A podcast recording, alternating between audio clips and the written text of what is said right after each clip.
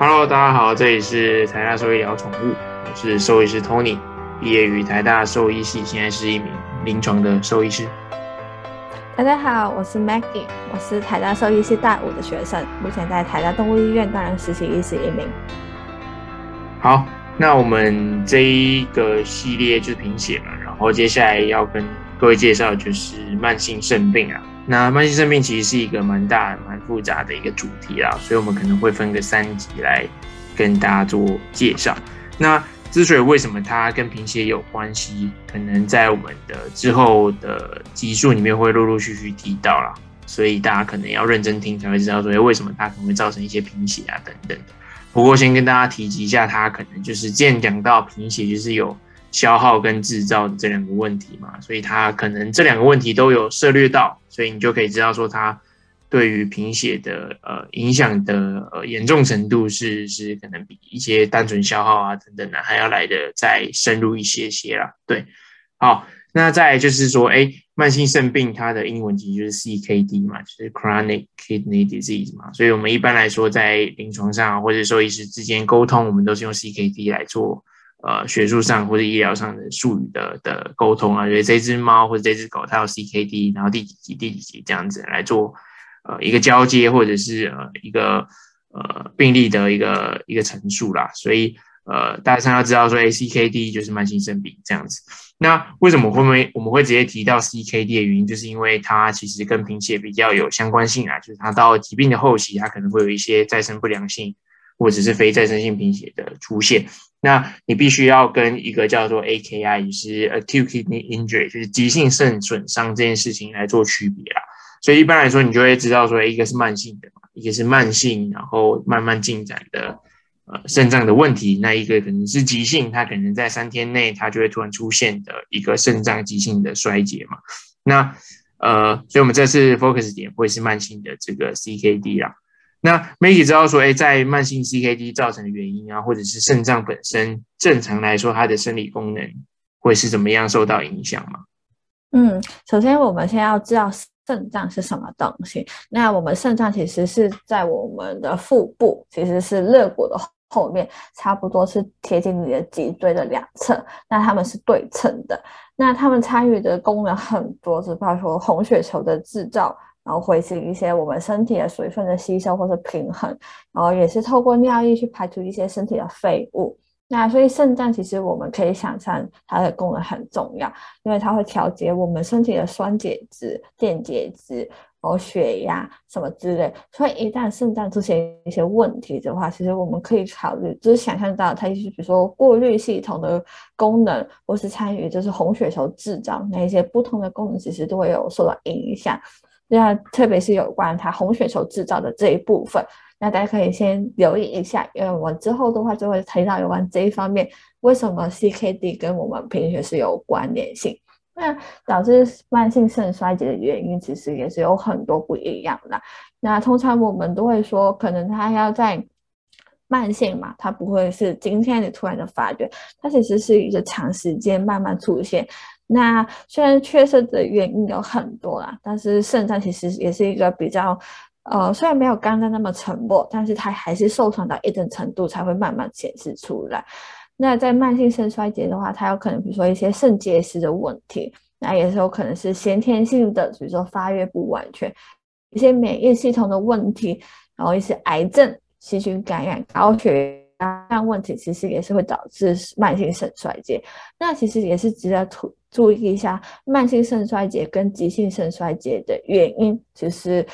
哦，它们原因可能是不一样。但是如果你急性肾衰竭没有处理的好，长久以来还是会导致慢性肾衰竭。所以这边也是小小跟大家提到像急性的问题，比如说一些脱水休克、一些中毒、一些感染、心脏病的问题，那些其实也是会导致你突然发作的急性的问题。但是急性就是我们预期嘛，急性你应该立刻去处理。但如果你就算要处理，但是没有处理的很好，长久下来还是会出现慢性肾衰竭这个状态出现。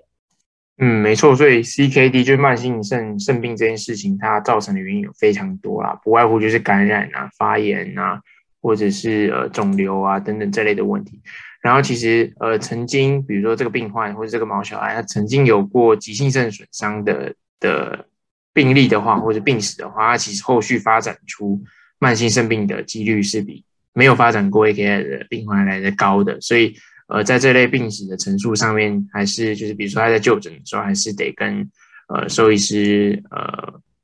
知会一下，就是告诉他说，哎，他确实有过这类的病史，那我们要监持续的密切去监控说他的肾脏的问题。那刚有提到说，哎，那我们怎么知道说他现在疾病的走向，或者是他现在身体处在一个慢性肾病的一个一个阶段呢？所以我们就要去看他身体的血检的数值嘛，就是我们常说的肾指数。那肾指数的话，我们常见的两个就是一个就是 BUN 嘛，就是血中的含氮废物，那另外一个就是 creatinine，就是呃。肌酐酸的这个这个数值啊，那一般来说，我们两个会同时去看，然后分级的话，主要会是以 creatinine 来作为分级啊，因为在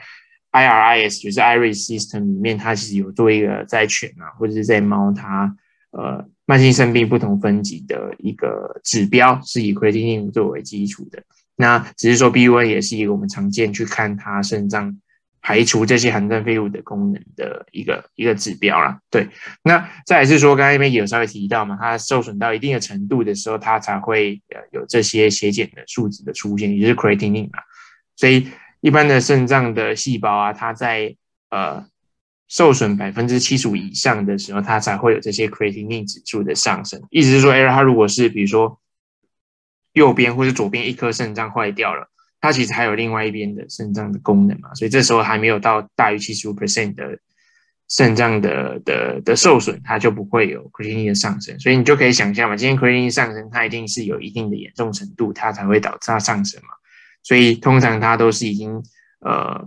受损到七十五 percent 以上才会被你发现。那其实现阶段除了 creatinine 以外，它有很多很多不同的肾脏的一些酵素啊，或者是 biomarker，就是生物指标，可以去看出它。肾脏的功能或者肾脏的指数的的影响啊，那最新的就是，也就是现在可能大家比较常用就是 SDMA 的这个指数，那它是呃肾脏受损在百分之四十的时候，它会出现的一个一个肾指数啦。所以很多时候在早期的一些肾病啊，我们呃怀疑它可能有一些慢性肾病的的可能性的时候，我们可能可以验个 SDMA 去看一下它的数值的变化。那如果它高的话，可能就是一个初期的慢性肾病的。的病患，那我们就可以赶快积极的介入，或者是积极的去做预防，它后续可能会产生一些慢性肾病的这些这些问题啊。所以目前就是有很多呃不同的 biomarker，所以我们可以去做呃不同的的检验，但大致上来说还是以 creatinine 是一个一个主流啦。对。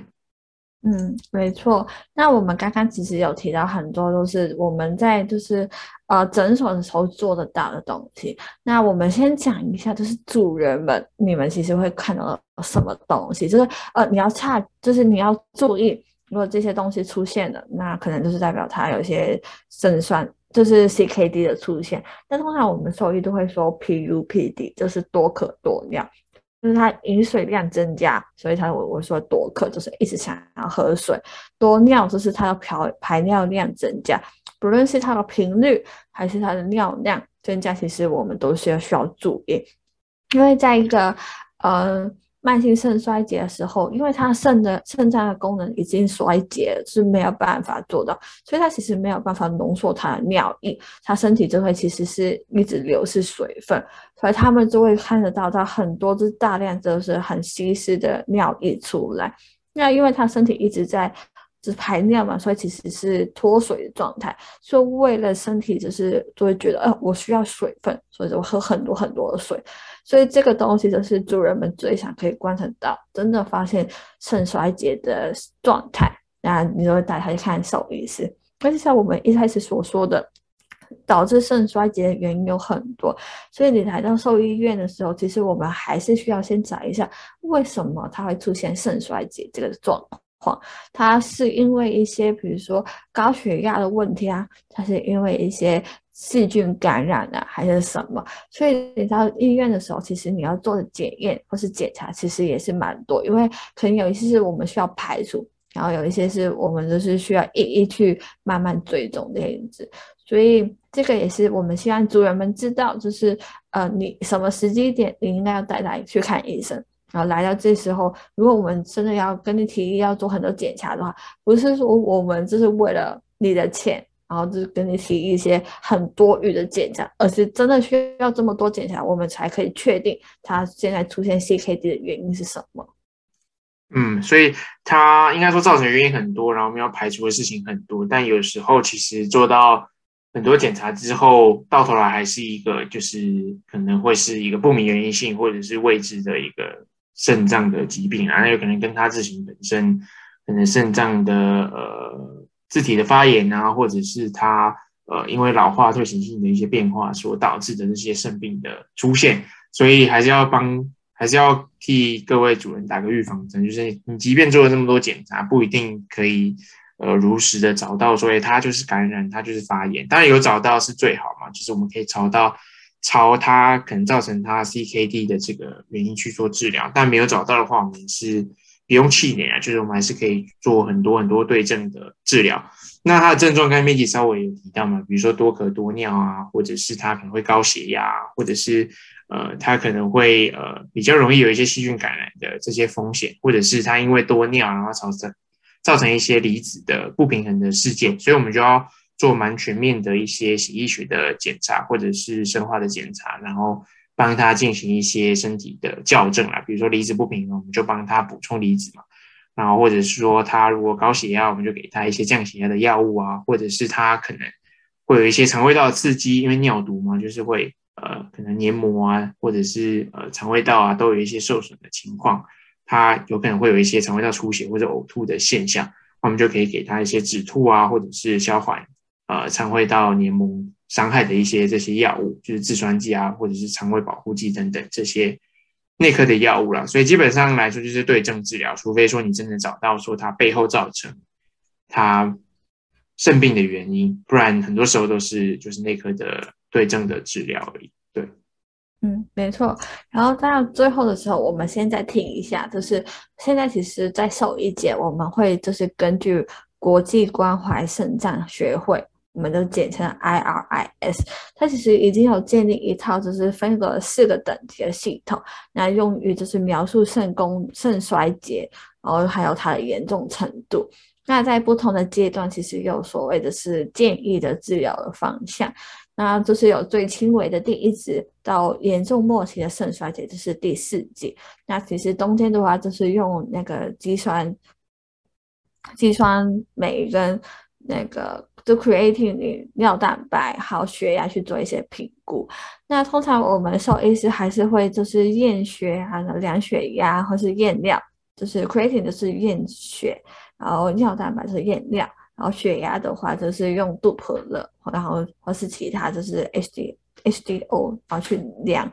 那之后我们就会分成一个等级。那其实这个等级就是算是我们兽医师之间去沟通，或是就是给主人有个大约的概念。但是，嗯，真正治疗的话，我们还是比较倾向于临床的表现，或是兽医师他一贯的经验法则。所以这一点的话，也是先跟主人们简单介绍一下。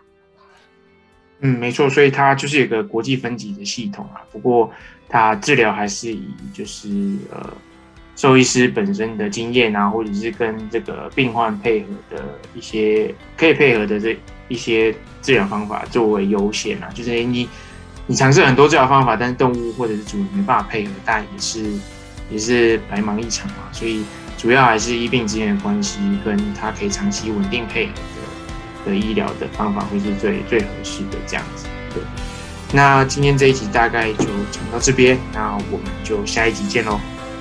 嗯，拜拜。拜拜。